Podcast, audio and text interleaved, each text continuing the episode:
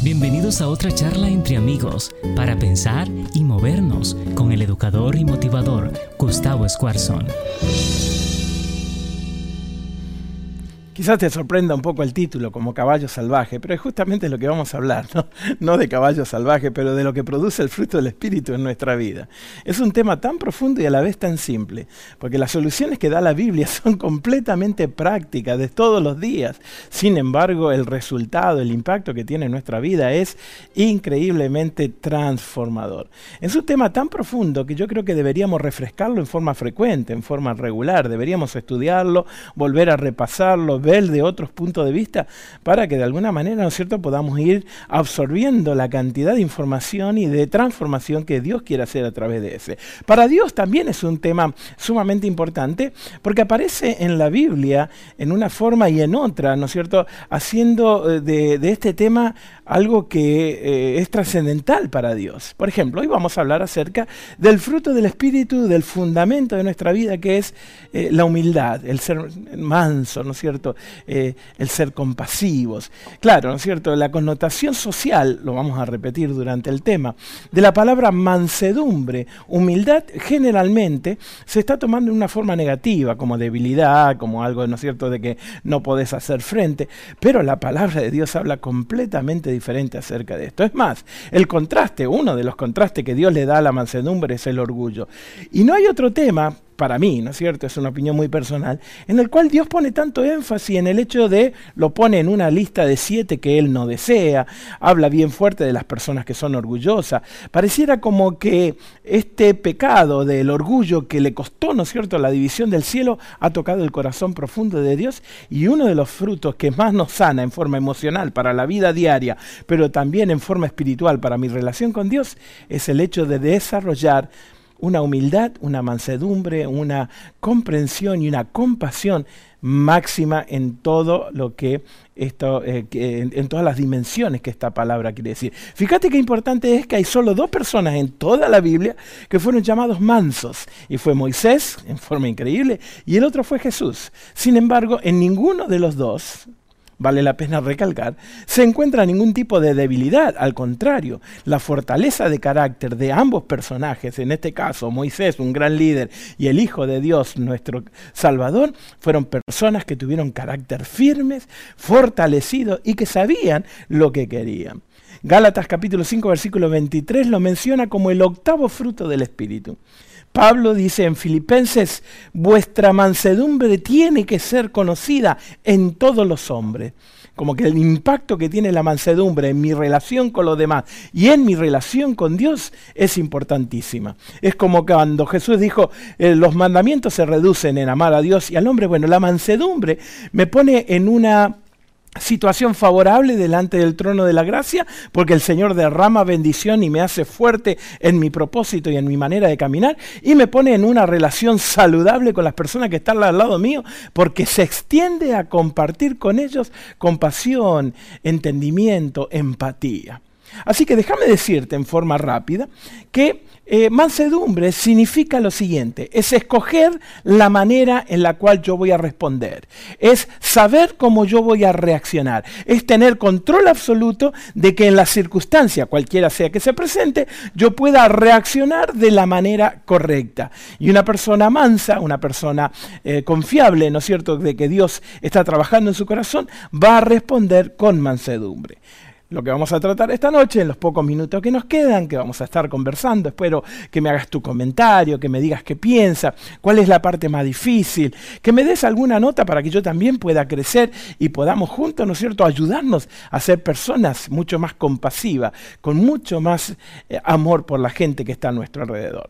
Así que lo que vamos a hacer es ver algunas pautas bíblicas de cómo yo puedo desarrollar esta amabilidad, esta humildad y esta mansedumbre. ¿Estás listo? Ojalá que lo puedas anotar anotar por allí y estás listo con la palabra de Dios para poder buscar, por lo menos anotar los textos. Yo sé que voy a ir un poquitito rápido, no creo que te dé tiempo para buscarlo junto conmigo, pero por supuesto, ¿no es cierto? Una vez que se acabe la transmisión, vos apagas las luces, te quedas en la cocina, ahora que hace un poquito de frío, por lo menos en esta parte del mundo, te haces un tecito, un chocolatito y te sentás a reflexionar y dejas que la palabra de Dios inunde tu corazón, llene tu vida y comience a hacer el trabajo de la transformación a través de lo que el Espíritu Santo hace en forma milagrosa. Porque a pesar de lo que diga la gente, el mayor milagro que seguimos teniendo es la transformación de un corazón tan duro como el mío para ser semejante al de Dios. Punto número uno.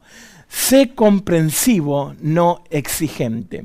Filipenses capítulo 2, versículo 4 y 5 dice, no poniendo la mira cada uno en lo suyo propio, Wow, qué en contra de la sociedad que parece ser este versículo. Más ahora, donde todo el mundo está levantando la bandera de es mi derecho, quiero hacer lo que yo quiero, no me importa lo que le pase a los demás, no me interesa de que si lastimo a la gente. Parece que esa es la bandera que nos ha envuelto a todos los seres humanos en un momento de caos total, espiritual, emocional y de visión, porque todo el mundo está haciendo lo que se le da la gana sin importar lo que está pasando alrededor, inclusive dentro de las mismas familias.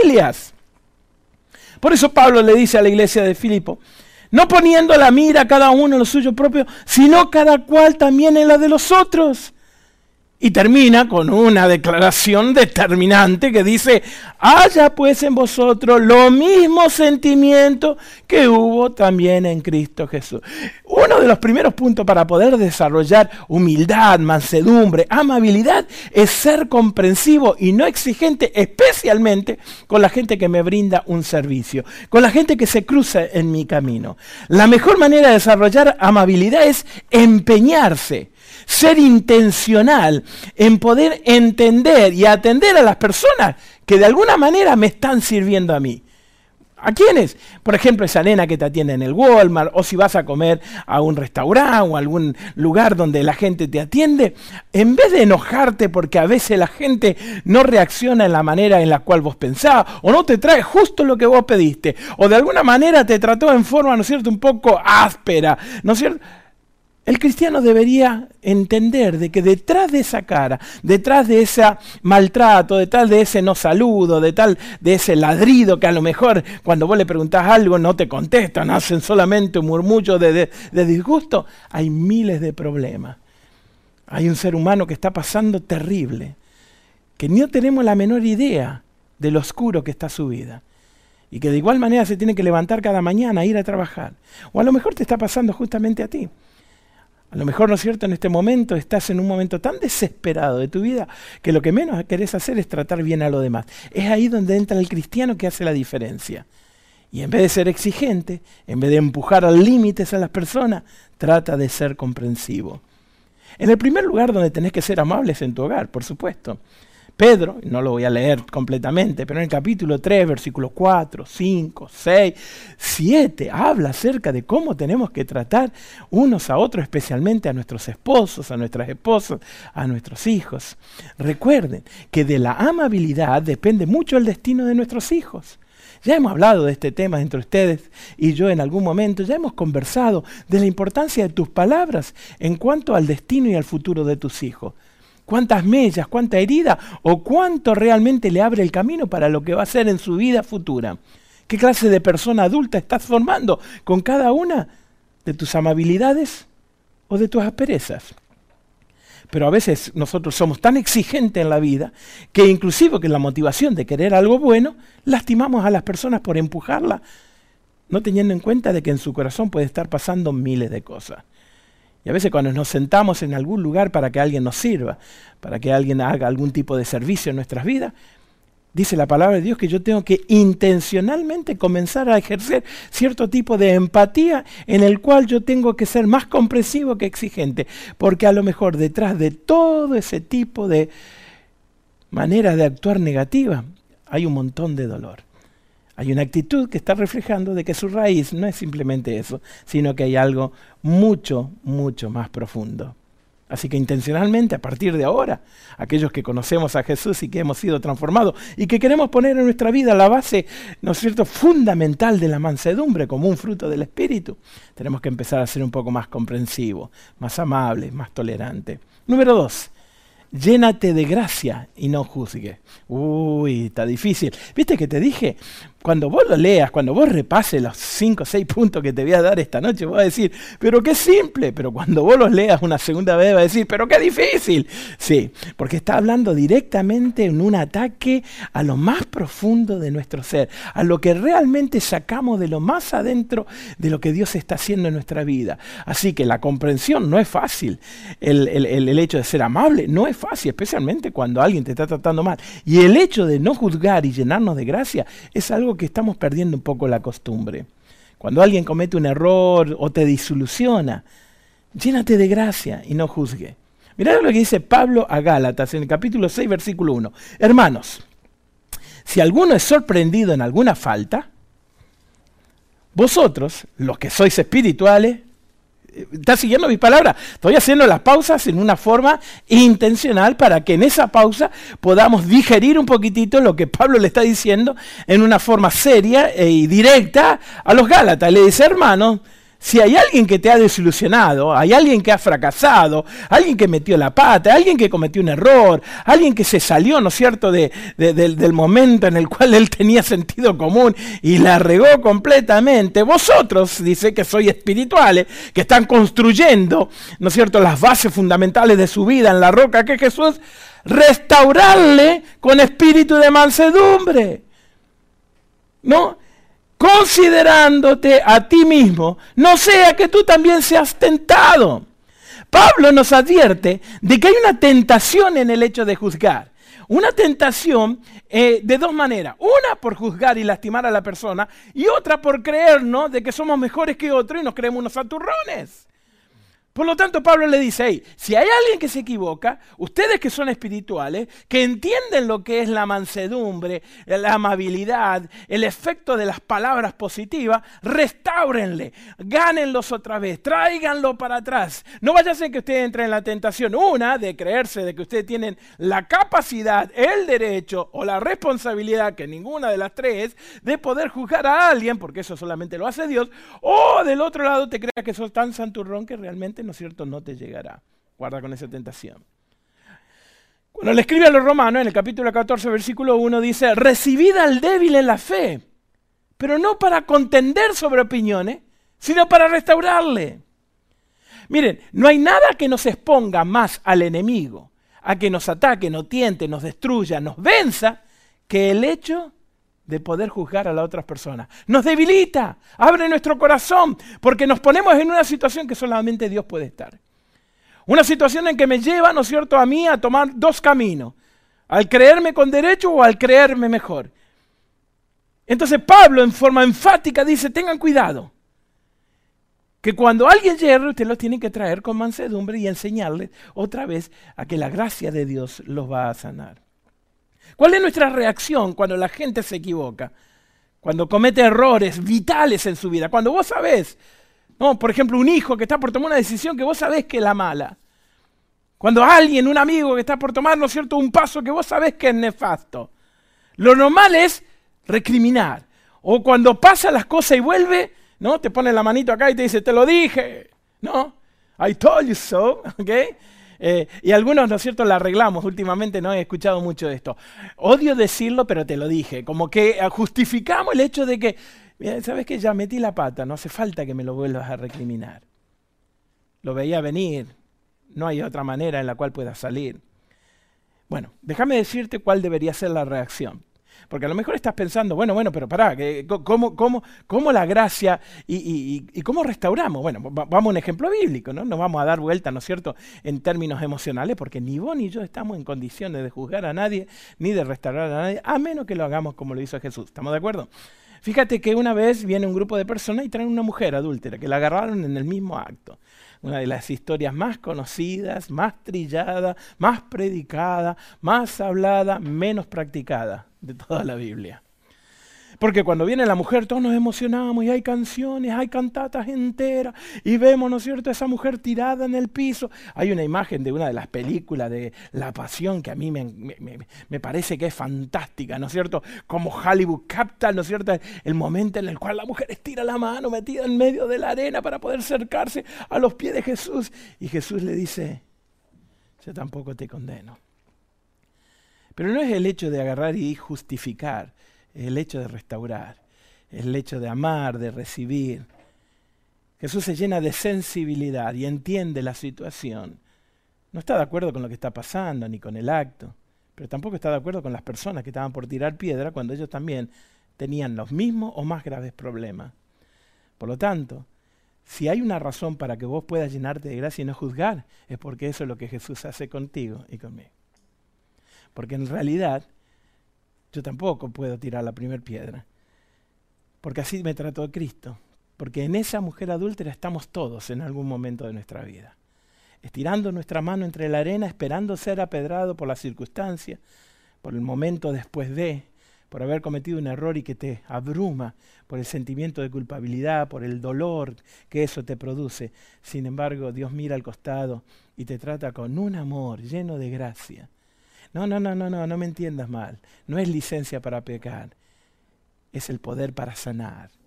No es que te vayas y, y que sigas haciendo lo mismo, para que después vuelvas y vuelvas y vayas y vuelvas. No porque Dios no te va a perdonar, Dios te va a perdonar todas las veces. Vas y venís, vas y venís. ¿Vos te crees que Dios se va a cansar? Dios nunca se va a cansar de ti. El que se va a cansar de venir vas a ser tú. Porque en un momento le vas determinado, le vas a creer al enemigo y vas a estar tan lleno de culpabilidad que el enemigo te va a decir, ahora sí que no vayas porque Dios no te va a aceptar. Y algún día le vas a creer. Pero Dios siempre te va a estar esperando. Mientras más reconozcamos la gracia en nosotros, más vamos a vivir actuando en gracia. Cada vez que eh, puedas, tenemos que repasar el hecho de que vivo por gracia, existo por gracia, Dios no me condenó. Y de esa manera entonces yo voy a ejercer un montón de gracia para aquellas personas que la necesitan. Será mucho más humilde cuando seamos comprensibles con lo que nos sirven y cuando aprendamos a tratar con la gracia a aquellos que han errado. Número tres, sé comprensivo sin rendirte. Cuando alguien está en desacuerdo, sé una persona suave, tierna, eh, pero no dejes tus convicciones de lado. En la vida es imposible agradar a todo. Siempre habrá personas que van a querer discutir e inclusive estar en contra de lo que vos estás diciendo. Ahora, yo creo que esta es una de las grandes pruebas espirituales en la cual nosotros tratamos con personas que están en desacuerdo, ¿no te parece? Porque cuando charlamos con personas que más o menos hablamos en la misma línea, es más, ¿no es cierto? Con los amigos decimos, estamos todos en la misma página, ok, seguimos adelante. Pero cuando viene alguien y te pone el dedo y te señala esto, y siempre hay algo mal, y siempre estamos discutiendo, y siempre le falta la quinta pata al gato para poder empezar una discusión, tenemos tres alternativas. Ten cuidado con lo que te voy a decir porque esto es muy importante. Porque el principio bíblico es, sé amable, sé manso, pero no te rindas. ¿Qué quiere decir eso? Hay tres alternativas cuando alguien está en desacuerdo contigo en la cual tú puedes reaccionar. Número uno, te puedes retirar en forma temerosa. Podés agarrar y decirle más, sí, que se haga como tú quieras, no estoy por pelear. Pero eso es peligroso, porque el hecho de eh, transar, de negociar que él tiene la razón y lo que vos estás diciendo está equivocado y le está dando todo para que él tome una decisión, más tarde puede traer consecuencias nefastas para tu relación, para tu vida y para lo que está sucediendo en el medio ambiente donde estás viviendo. Así que no es una muy, buena opción el hecho de retirarte en forma temerosa. Número dos, te puedes reaccionar con enojo que es ahí donde se arma, ¿no es cierto?, la trifulca, la discusión, el va y viene, las palabras. El reaccionar con enojo en realidad lo que está demostrando es tu inseguridad. El hecho de que estás perdiendo terreno y entonces de alguna manera para poder volver a ganarlo tenés que empezar eh, a, expresarlo, ¿no es cierto? ya sea con gritos, con expresiones corporales, con, con, con seños fruncidos, ¿no es cierto? con palabras ásperas y a veces hasta un poquitito pasada de tono. Así que tampoco es una manera de solucionarlo. La que propone la palabra de Dios, la que propone Dios para nuestra vida es responder con educación y amabilidad, pero sin dejar de lado tus convicciones. Cuando nos retiramos o nos enojamos, lo que estamos haciendo es que la circunstancia tenga dominio absoluto de lo que está sucediendo. Pero cuando yo respondo con amabilidad, cuando yo actúo con educación, cuando yo soy manso en la manera en que trato esta discusión, lo que estoy haciendo es reaccionando de manera que yo tengo control de lo que va a pasar. A lo mejor no tengo control de la situación, pero sí de cómo yo voy a reaccionar. El reaccionar con iras nos deja sin defensa para que podamos atacar de manera que podamos de alguna manera salvar algo de la discusión. Pero reaccionar con amabilidad es el balance entre mantener mi opinión y al mismo tiempo respetar que otro no opine lo mismo que yo. Y hoy, en día, cuando venimos de tantos lados, es tan difícil ser categórico, es tan fácil pelear, es tan fácil creernos de que tenemos la razón y de que somos superiores y que mi punto de vista es el que vale porque así lo viví, así fue mi experiencia. Bueno, la palabra de Dios dice que tú tienes que ser amable sin ceder a tus convicciones. Déjame hacer una aclaración. Convicciones, no opiniones, no ideas, no, no, no comentarios. Convicciones, cuando estamos hablando de principios fundamentales que no cambian, que están basados en la palabra de Dios. ¿No me crees? Mirá lo que dice Proverbios, capítulo 15, versículo 1. La blanda respuesta quita la ira, mas la palabra áspera hace subir el furor. Hmm. Santiago, capítulo 3, versículos 16 y 17. Porque donde hay celos y contención, allí hay perturbación y toda obra perversa. Versículo 17. Pero la sabiduría, que es de lo alto, dice lo siguiente, es primeramente pura, pacífica, amable, benigna, llena de misericordia y de buenos frutos, sin incertidumbre ni hipocresía.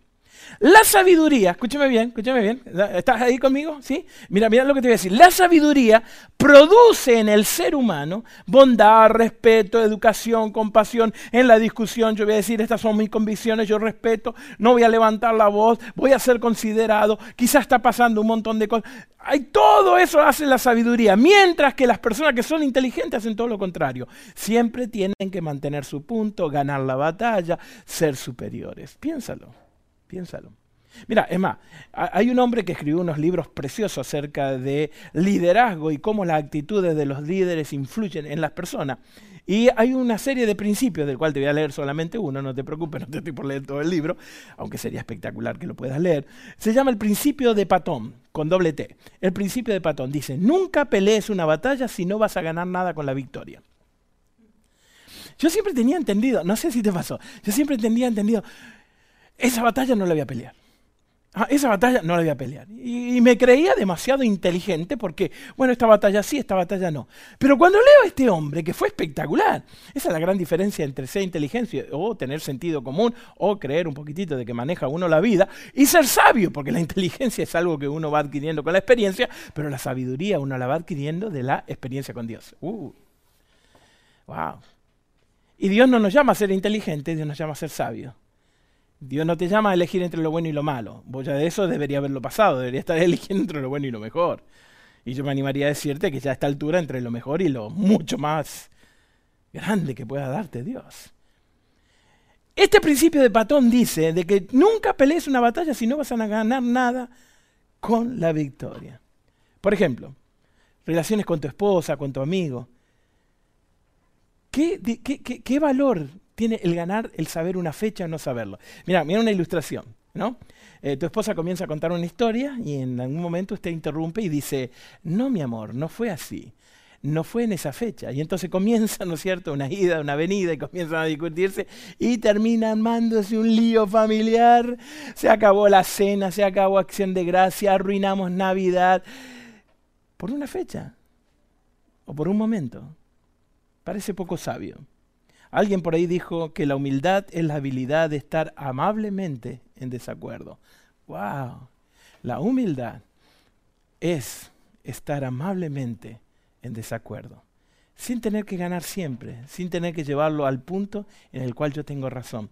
Pablo le escribe a Timoteo y le dice, en la segunda carta a Timoteo, en el capítulo 2, versículo 24, porque el siervo del Señor no debe ser contencioso, sino amable para con todo, apto en enseñar, sufrido, que con mansedumbre, diga conmigo, mansedumbre, que con mansedumbre corrija a los que se oponen, por si quizás Dios le concede que se arrepienta para conocer la verdad. Guarda ese texto para dentro de unos dos minutos, estoy bien a tiempo, así que no te muevas, que vamos a volver, para que quizás las personas al ver tu mansedumbre se convenza de lo que vos tenés realmente es la verdad.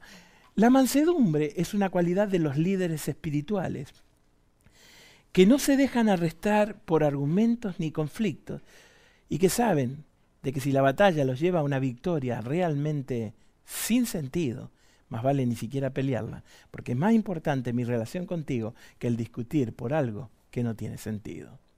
Número cuatro, sé educable y no inalcanzable. Sé educable y no inalcanzable. Está disponible siempre para aprender. Deja que te corrijan. Mira lo que dice Santiago, capítulo 1, versículo 19. Por esto, mis amados hermanos, me parece como que viene un palo bárbaro, ¿viste? Como que Santiago, que era bastante duro para escribir sus cartas, cuando él pone mis amados hermanos, juágate, te viene con el garrote, ¿viste? Entonces primero te alivia un poco como para que bajes la guardia, ¿no? Dice, por esto, mis amados hermanos, todo hombre sea pronto para oír, tardo para hablar y tardo para hablar, para irarse. Si pasan estas últimas dos cosas, entonces voy a poder oír. Si yo soy tardo para hablar y tardo para irarse, voy a empezar a escuchar y aprender mucho más. Fíjate lo que dice Proverbio en cuanto a esto. Eh, los gringos le dicen be teachable, ¿ok? Está dispuesto a aprender. Es más, ¿sabe una cosa? El día que dejes de aprender, el día que creas que te la sabes toda, el día que no leas más un libro porque ya lo leíste todo, el día que en vez de, ¿no es cierto?, estar perdiendo el tiempo a veces en redes mirando cosas que no tienen sentido y que no te alimentan para nada, entonces ese día ya estás muerto. No lo hiciste oficial, pero ya estás muerto. Porque el que no aprende, el que no crece, el que no se transforma constantemente, es una persona que ya está en decadencia absoluta y total. Y Proverbio, capítulo 13, versículo 18, lo pone de esta manera. Pobreza y vergüenza tendrá el que menosprecia el consejo. Para, para, para, para, para, para. Tengo que, tengo que parar, tengo que parar. Pobreza y vergüenza es el que menosprecia consejo. Vamos a sacarlo un poquitito del plano humano porque somos bien malos para dar consejos y para recibir consejos. No sé qué somos peor, si para dar consejos o para recibir. Para recibir porque somos recontra orgullosos y para dar porque no tenemos la fuente de dónde sacarlo. Entonces viene este, este gran hombre sabio y dice, pobreza y vergüenza le viene a lo que menosprecian el consejo. Dejando de lado la parte humana, vamos a la parte bíblica. ¿Sabe por qué hay tanta pobreza y vergüenza en el hombre? ¿Sabe por qué hay cristianos que viven en miseria? ¿Por qué, ¿Sabe por qué hay tantos cristianos que viven abusando, que siempre tienen que andar pidiendo para comer, para poder vivir, porque esto y porque aquello? Porque no siguen los consejos de la Biblia. Period. Punto. Se acabó el discurso. Si vos agarras la palabra de Dios y en vez de leerla como un libro eh, matinal y lo pones como un libro realmente que va a cambiar tu vida, nunca vas a tener que sufrir ese tipo de situaciones. Porque siguiente, el párrafo que sigue, Salomón dice, mas el que guarda la corrección recibirá honra. ¿Sabes lo que significa ser una persona honrada? Que joven fui envejecido y nunca he visto un cristiano que su descendencia bendiga pan que vos siempre vas a estar resguardado, pero vivimos en miseria, vivimos en vergüenza, vivimos en abuso, vivimos siempre tratando de sacarles cosas al sistema. ¿Por qué? Porque a mí la Biblia lo único que me sirve es para el fin de semana y no le presto atención. Voy a comprar un carro, ¿por qué no leo la Biblia? Voy a cometer, ¿no es cierto?, e, esta compra, ¿por qué no hablo en la Biblia? Cuando yo rechazo el consejo, vivo completamente arruinado. Y es el caso de un porcentaje altísimo de cristianos que ahora se enteraron de que los carros y el dinero y las casas y los ranchos no solucionan un pequeñito virus. Y están desesperados porque en su momento no se dejaron aconsejar. En la manera como yo reacciono cuando alguien me hace una sugerencia, incluyendo tu suegra, es lo que está en tu corazón. ¿Cuán dispuesto estás a aprender? El hecho de que vos busques consejos para alguien que es más espiritual, que sabe más en el tema, de que te pueda ayudar, ¿no es cierto?, a, tener decisiones mucho más eh, bíblicas que otra cosa, demuestra mucho de la clase de persona que son. La palabra mansedumbre en nuestro contexto social pareciera como que nos lleva a ser débiles, a que una persona que busca consejo es porque no, eh, eh, no se la sabe. Y tenemos que dar esa impresión de que me la sé toda, de que tengo todo bajo control. Que en cuanto a criar a los hijos, no, yo sé cómo se crían los hijos. Cómo llevar un matrimonio, yo sé. Mi, mi hogar es un infierno, pero yo sé, yo sé todo. Cómo llevar mi negocio, cómo manejar mi dinero. Por favor, usted no me va a decir a mí cómo gastar el dinero, esto que Dios me pide el diezmo y todavía ofrenda y Squarson se para cada rato y pide, no, no me vengan a mí con todo esto. Yo sé, yo soy un hombre de negocio, yo soy un hombre... Haría mi abuelo. si no recibimos consejo, es muy probable que estemos viviendo en miseria, en vergüenza, en soledad, eh, porque las cosas van sucediendo y no las puedo manejar. Y en vez de yo controlar, acordate que mansedumbre es controlar mi reacción en vez que las circunstancias me controlen a mí. Soy esclavo de las emociones, de las peleas, de lo que pasó en la Navidad pasada, de la discusión que tuve últimamente con mi mujer y todavía no la pude arreglar, de que perdí un hijo adolescente porque en vez de animarlo le hablé fuerte. Aunque mi motivación era la correcta, mm, no sé si tanto, igual lo herí. El que está dispuesto a aprender habla mucho de que su corazón está sintonizado con la mansedumbre. Alguien dijo por ahí, déjame enseñarte cómo terminar tu vida en soledad. Fíjate, déjame enseñarte cómo terminar tu vida en soledad. Así que si usted está planeando de acá un par de años, cuando todo esto se siga poniendo cada vez peor, terminar solo, absolutamente solo, haga esto. Repita muchas veces la palabra nunca. Nunca admite un error, nunca aprenda de nadie, nunca dejes que nadie te enseñe. Entonces, realmente vas a terminar solo. Santiago, otra vez que nos da con un caño, dice, por lo cual, desechando toda inmundicia y abundancia de malicia, recibid con mansedumbre la palabra implantada, la cual puede salvar vuestras almas. Déjame decirte algo, de todo corazón, de lo más profundo de mi ser el día que vos dejes de leer la Biblia y la pongas en práctica, entendeme bien, no vaya a decir, Pastor Gustavo dijo que hay que dejar de leer la Biblia. No, no, no, no, no, no. Yo te estoy diciendo que el día que tú dejes de solamente leer la Biblia y la pongas en práctica, tu vida va a cambiar 180, 360, 10 mil millones de grados, no sé. Es más, va a cambiar tanto que ni siquiera vas a poder contener las bendiciones, porque cosas que Dios tiene para ti son impensables, ni siquiera suben en tu imaginación. Pero nuestra vista es tan, nuestra vista es tan escueta, somos tan, tan, tan opacos, tan, tan mediocres en, nuestro, en nuestra pasión por las cosas divinas, que estamos viviendo simplemente mendigando del día al día. 5. Actúa y no reacciones. Tengo que reaccionar de la manera humilde cuando especialmente tengo la posibilidad de desquitarme. Y acá la cosa se puso, pero color hormiga, se puso brava. ¿Por qué? Porque la manera más natural del ser humano la que me viene, la que tengo acá grabada acá adentro, ¿no? es la que Dios tiene que y, y, sacar el corazón. La manera más fácil de vivir es desquitarme, reaccionar. Jesús lo puso de esta manera. Al que le pega una mejilla, hay que poner la otra mejilla. Pero esto es casi imposible, diría tú. Claro, es totalmente imposible. Es imposible que, si alguien me haga algo a mí, yo me quede pasivo, en mansedumbre, y en vez de reaccionar, accione. Totalmente imposible. Ah, yo sabía, yo sabía que eh, por fin estamos de acuerdo en algo. Menos mal que estamos, ¿no es cierto?, detrás de una pantalla, si no estaríamos a los gritos acá entre los dos. Espero que no, espero que estemos aprendiendo un poquitito de la mansedumbre. ¿Qué sucede? ¿Por qué es imposible? Porque es un fruto del Espíritu y el único que te lo puede dar es la relación íntima y personal con Dios.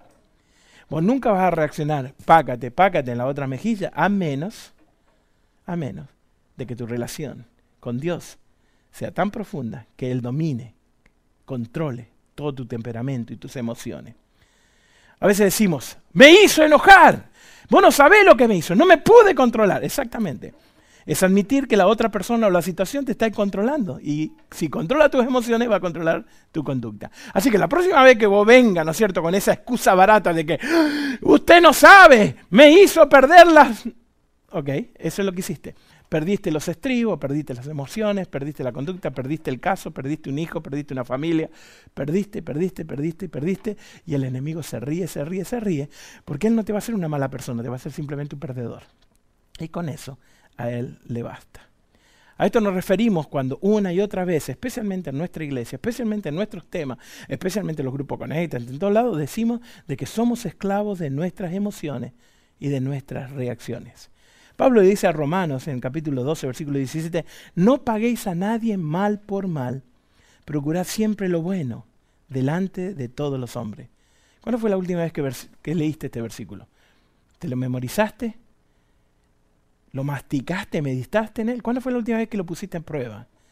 Cuando alguien en tu trabajo, cuando alguien en la escuela, cuando alguien en la iglesia, o tenés que hacer valer tu derecho. Vengarse es reaccionar. Perdonar es actuar. ¿Sí entender la diferencia? Cuando yo trato de vengarme, Cuando yo trato de, aunque no lo demuestro, le fue mal. Bien, vamos, todavía, que sufra, que sufra. Eso es reaccionar, es ser esclavo.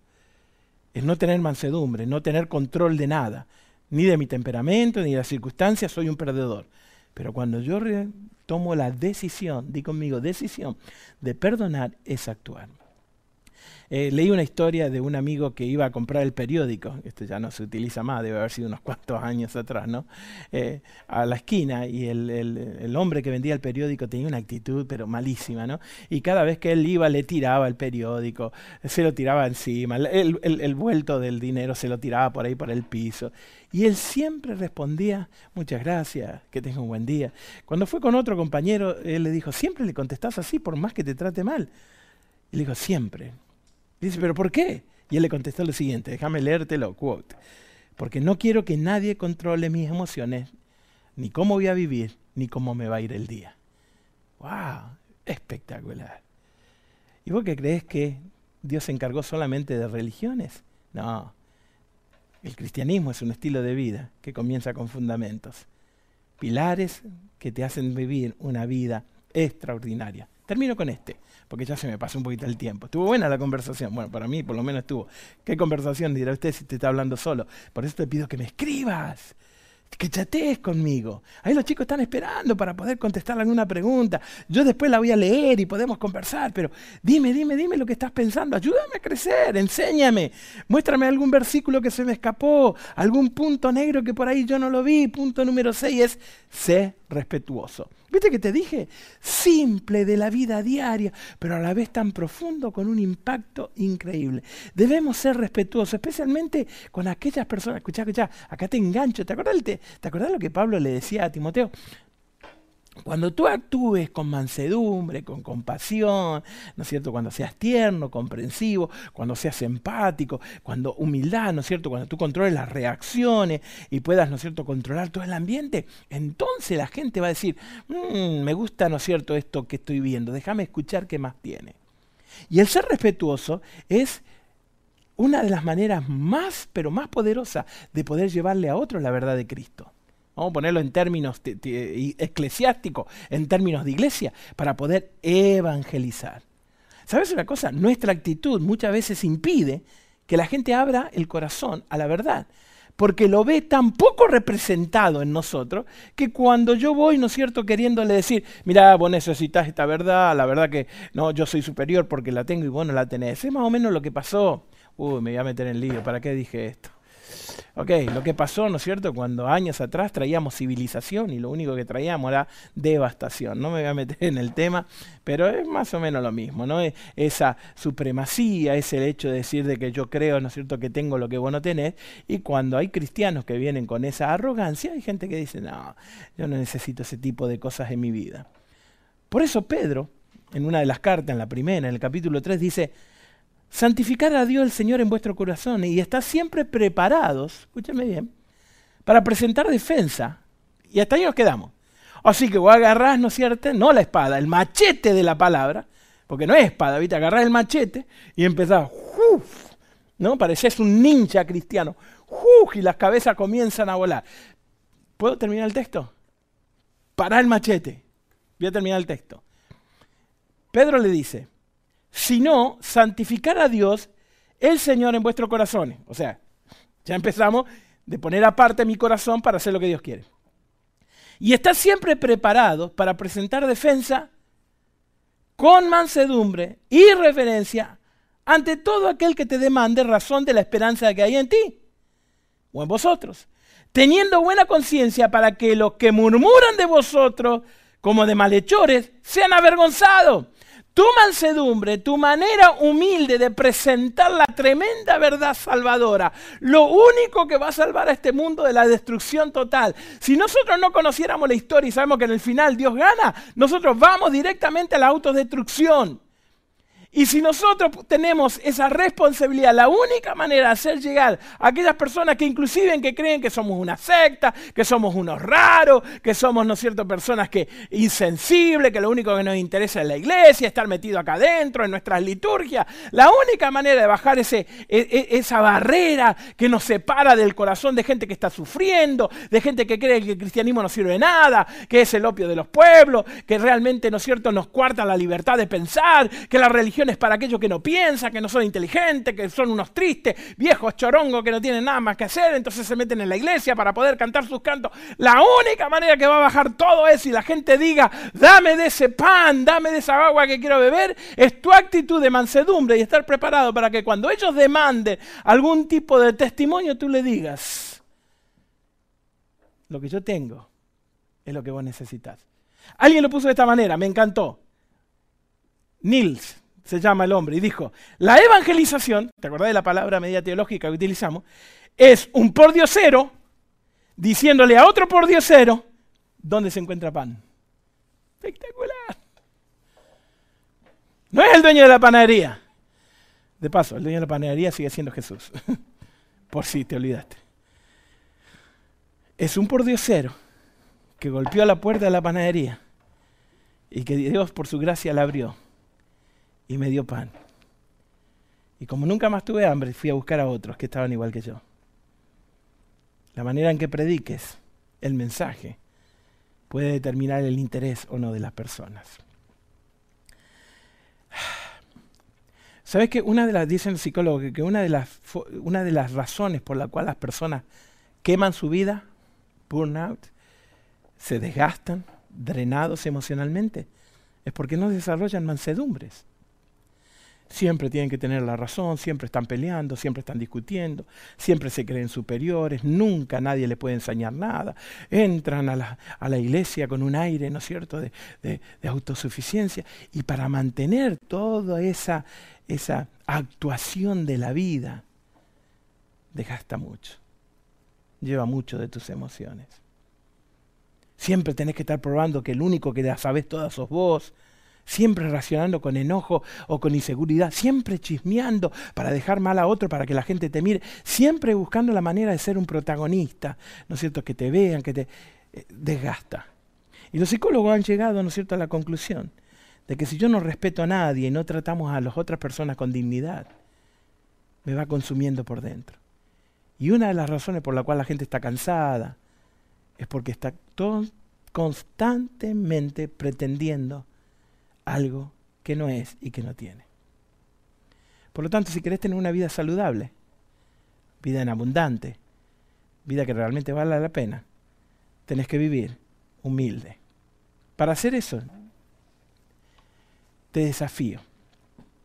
Toma tiempo para evaluar tus contestaciones, tu manera de reaccionar, cuando te dirigís a las personas que te sirven, cuando le hablas a otro de Cristo, Evalúa constantemente cómo te dirigías a tus hijos, cuáles son tus demandas, tus exigencias. Cuando viene alguien que a lo mejor no gana el mismo dinero que vos o no tiene la misma educación, ¿cuál es tu mirada? Porque no es solamente lo que decís, es tu lenguaje verbal también. Pensá, ¿cuál es de las relaciones que te acabo de mencionar es la que más te cuesta ser humilde? Con tu esposa, con tus chicos, porque sos el padre y te han enseñado de que ellos tienen que hacer lo que uno quiere. Te cuesta más con tus subalternos, con las personas que trabajan para vos y porque le pagás un sueldo o por raza. Ahora que está de moda esto de ser racista, medio que todos miramos para otro lado cuando creemos de que otras culturas son menores que las nuestras, ¿no te parece? Y después que hagas eso, haz una lista, sé específico, ponétela en la Biblia y mientras estudies esta noche todos los versículos que a lo mejor pudimos de alguna manera desarrollar, poquito tiempo, puedas decir, Dios necesito ser manso y humilde de corazón para tener salud emocional. Después de todo, contra estas cosas, dice Pablo, no hay ley. Gracias, Padre porque donde tendría que haber destrucción y juicio, tú pusiste gracia en mi vida. Donde tendría que haber rechazo, tú me aceptaste. Cuando estuve desnudo, lleno de vergüenza, tú me amaste. Ahora quisiera pedirte que todas esas cosas que tú hiciste conmigo, yo tenga la capacidad de hacerlo con aquellas personas que están a mi lado. De manera que a través de nuestra mansedumbre, ellos puedan abrir su corazón a la influencia de tu amor. Si así lo sientes, dile a Jesús, Señor, hazme manso como tú. En el nombre de Jesús. Amén. Gracias por conectarte. Esperamos haberte hecho pensar y moverte en dirección de tus sueños y propósitos. Tú eres muy importante para nosotros.